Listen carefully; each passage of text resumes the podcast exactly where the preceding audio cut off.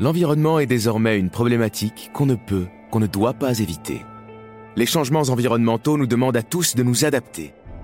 C'est le défi que s'est lancé Toyota avec le Toyota Environmental Challenge 2050, visant à réduire autant que possible l'impact écologique de son activité. En pleine transformation vers une entreprise de mobilité, Toyota s'efforce de se diriger vers une société de progrès, décarbonée et meilleure pour tous. Si vous voulez en savoir plus, n'hésitez pas à vous rendre sur toyota.fr. Un quart d'heure en ville, c'est le podcast du Monde City sur les mobilités. Bienvenue à bord. Dans cet épisode, on s'intéresse aux gares TGV. À la différence des gares historiques situées en cœur de ville, ces nouvelles gares ont été installées en périphérie pour faire gagner quelques précieuses minutes au TGV en leur évitant de rejoindre le réseau classique. Mais pour se rendre dans ces gares éloignées, il faut souvent utiliser la voiture ou des navettes. Ces gares sont-elles pratiques? Par qui sont-elles fréquentées? Comment les rendre plus accessibles? La journaliste Marjolaine Corse s'est rendue de bon matin à la rencontre d'usagers de la gare de Valence TGV. Elle est située à 10 km du centre-ville.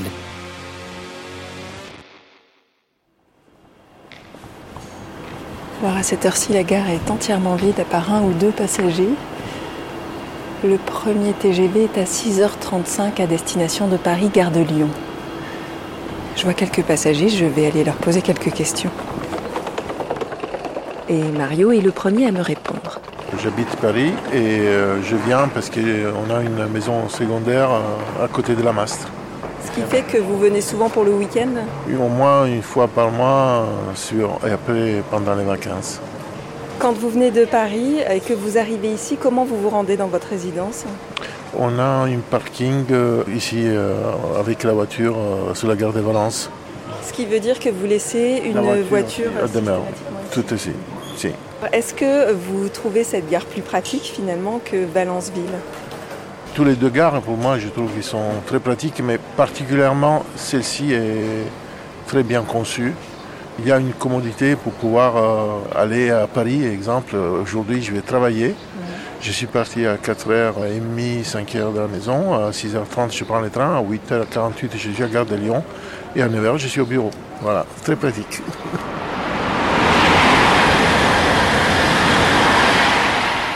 Les gares nouvelles sont apparues récemment dans le paysage ferroviaire français. On en dénombre une vingtaine aujourd'hui qui s'ajoutent aux 160 gares existantes.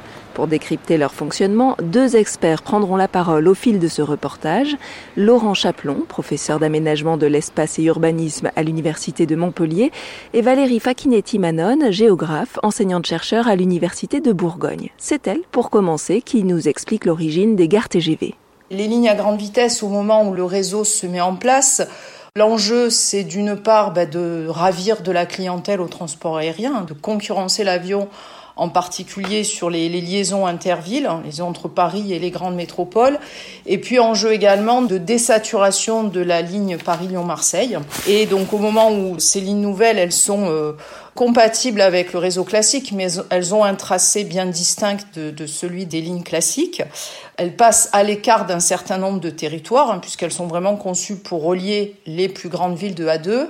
Et du coup, pour les territoires en position intermédiaire, hein, les villes petites et moyennes écartées de ces tracés, deux options étaient possibles pour les desservir, soit réaliser des barreaux de raccordement entre la ligne nouvelle et la ligne classique, soit réaliser, construire une gare nouvelle spécifique euh, sur la ligne à grande vitesse. Et c'est l'option qui a d'abord été retenue par la SNCF. Elles ont été créées sur une période assez resserrée, toutes ces gares TGV euh, les premières sont mises en service au début des années 80.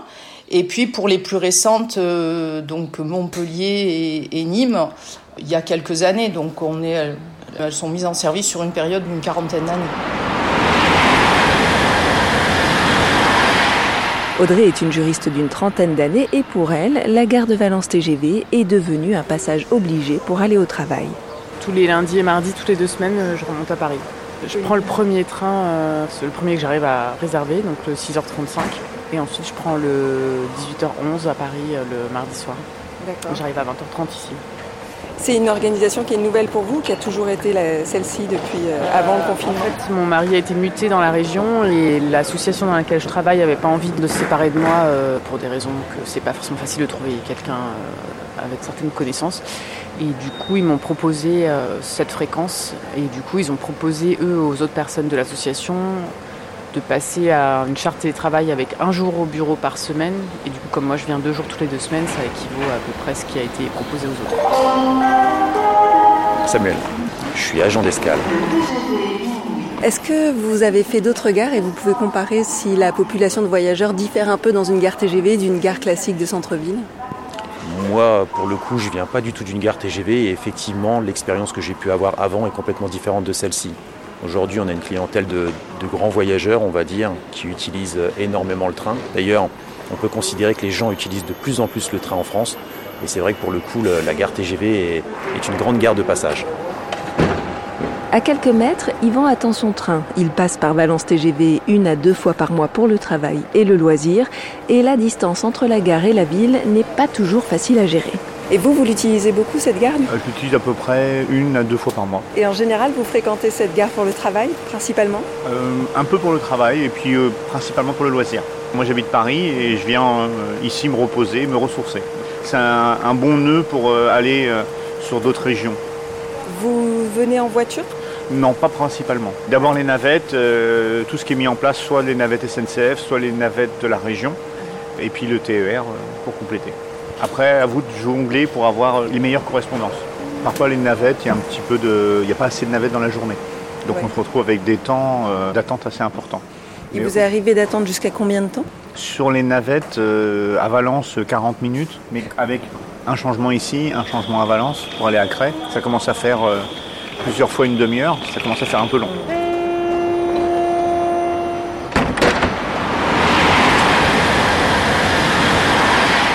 Laurent Chaplon, qui exerce à l'université Paul Valéry Montpellier 3, s'est justement penché sur la question de l'accessibilité de ces gares qui, au départ, étaient surtout conçues pour s'y rendre en voiture.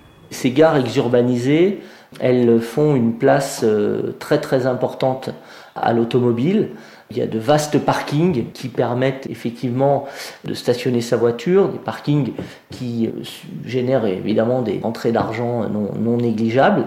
Ce modèle des gares desservies quasi exclusivement par la voiture, il tend quand même à, à s'éroder. Alors on a à minima des lignes de bus qui permettent de desservir ces gares, des bus qui sont souvent noyés dans la circulation, donc qui restent quand même peu performants, mais de plus en plus on réfléchit à la manière d'amener des navettes du train ou du tramway dans ces, gares nouvelles ou à proximité de ces gares nouvelles pour offrir une alternative. Avignon, il y a quelques années, a, prolongé une ancienne ligne ferroviaire pour amener une navette à la gare TGV d'Avignon. Nîmes a quand même fait le choix de construire cette gare à l'intersection du contournement Nîmes-Montpellier et de la ligne TER vers Avignon. Donc on, on voit bien qu'il y a cette idée de d'amener une autre solution. Évidemment, ces solutions, elles fonctionnent plus ou moins bien. Pour moi, le bon modèle, c'est Tours-Saint-Pierre-des-Corps ou à même Besançon-Franche-Comté TGV, c'est que la navette, elle arrive 5 minutes, 10 minutes avant le départ du TGV, elle stationne, elle attend que les voyageurs descendent du TGV et elle repart dans l'autre sens. Là, on a un vrai système optimisé. Toutes les gares TGV ne sont pas reliées au réseau TER. Celle de Valence TGV dispose des deux réseaux, TGV et TER, et c'est ce qui permet à Wolfgang Kramer, directeur de recherche au CNRS, d'utiliser cette gare en partant de Die, la commune dromoise où il vit. Selon ses déplacements professionnels à Paris, Marseille ou même Barcelone, le climatologue passe par les gares de Valence TGV ou bien d'Aix TGV, deux gares dont il connaît toutes les qualités et les défauts. Bonjour. Bien vous Enchanté. Oui.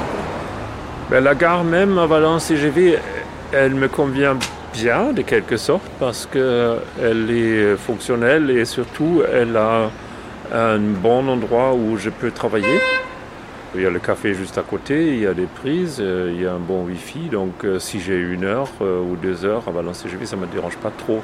À part ça, je ne m'attends pas, pas grand chose, sauf évidemment la connectivité devrait être mieux entre la vallée ici et, et Valence. C'est très aléatoire et on a l'impression qu'il n'y a pas beaucoup de correspondances qui sont bien pensées. Quoi. Et pour Aix-TGV, vous la rejoignez en utilisant la navette depuis le centre d'Aix-en-Provence, c'est ça?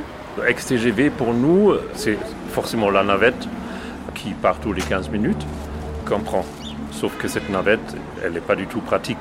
Elle est dans les mêmes bouchons de matin, il faut la prendre très tôt pour éviter de rater son train. Même si on peut dire positivement, il y a un quart tous les 15 minutes, oui, c'est vrai.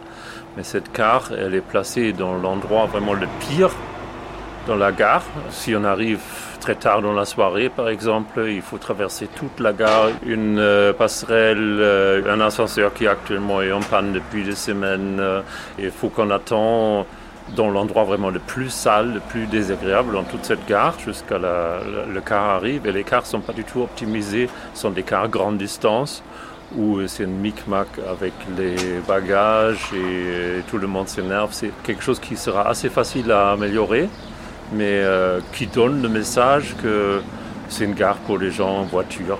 On s'en fiche un peu des voyageurs qui ne viennent pas en voiture.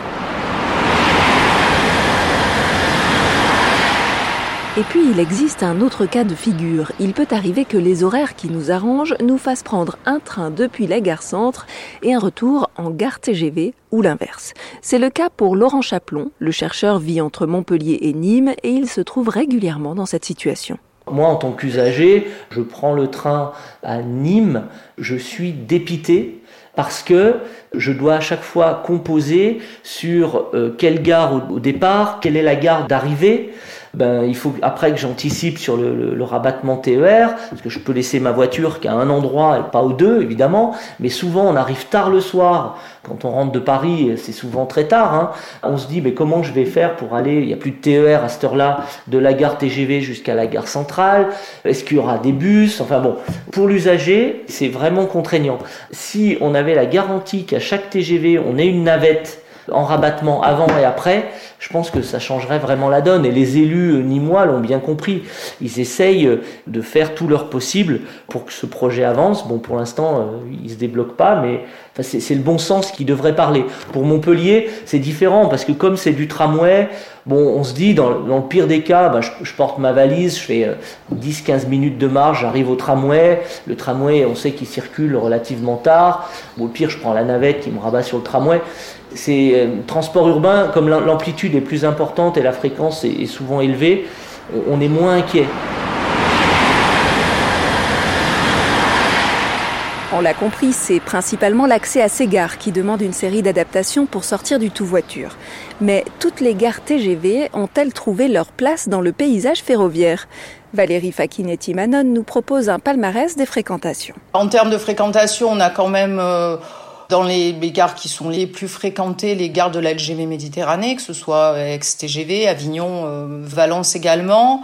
On a ensuite les gares périfranciliennes, donc qui sont un peu particulières, que ce soit Massy TGV, euh, la gare qui dessert l'aéroport de Roissy également, qui a une, fréquentation importante. Les gares de la LGV euh, Est, Reims aussi, doivent avoir un bon niveau aussi en termes de fréquentation. Et puis après, tout dépend de la desserte hein, euh, dont elle bénéficie, parce que ce qui s'est passé aussi, c'est que on a doté ces territoires de gares nouvelles, mais elles n'ont pas forcément le niveau de desserte euh, espéré. C'est pas parce qu'on a une gare que les trains s'arrêtent.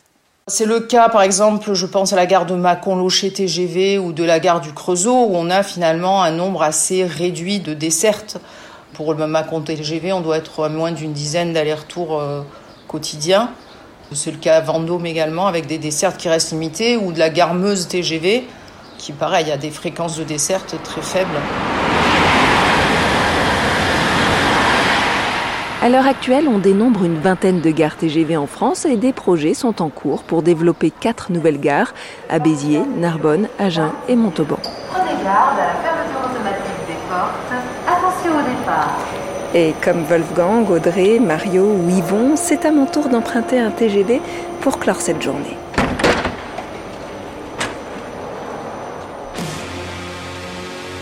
C'était un quart d'heure en ville, un podcast du Monde City sur les mobilités. Retrouvez les autres épisodes de cette série sur lemonde.fr et sur les plateformes de podcast. À très bientôt. Si vous aussi, vous voulez faire partie du changement, ou si vous êtes juste un peu curieux du Toyota Environmental Challenge 2050, rendez-vous sur le site toyota.fr.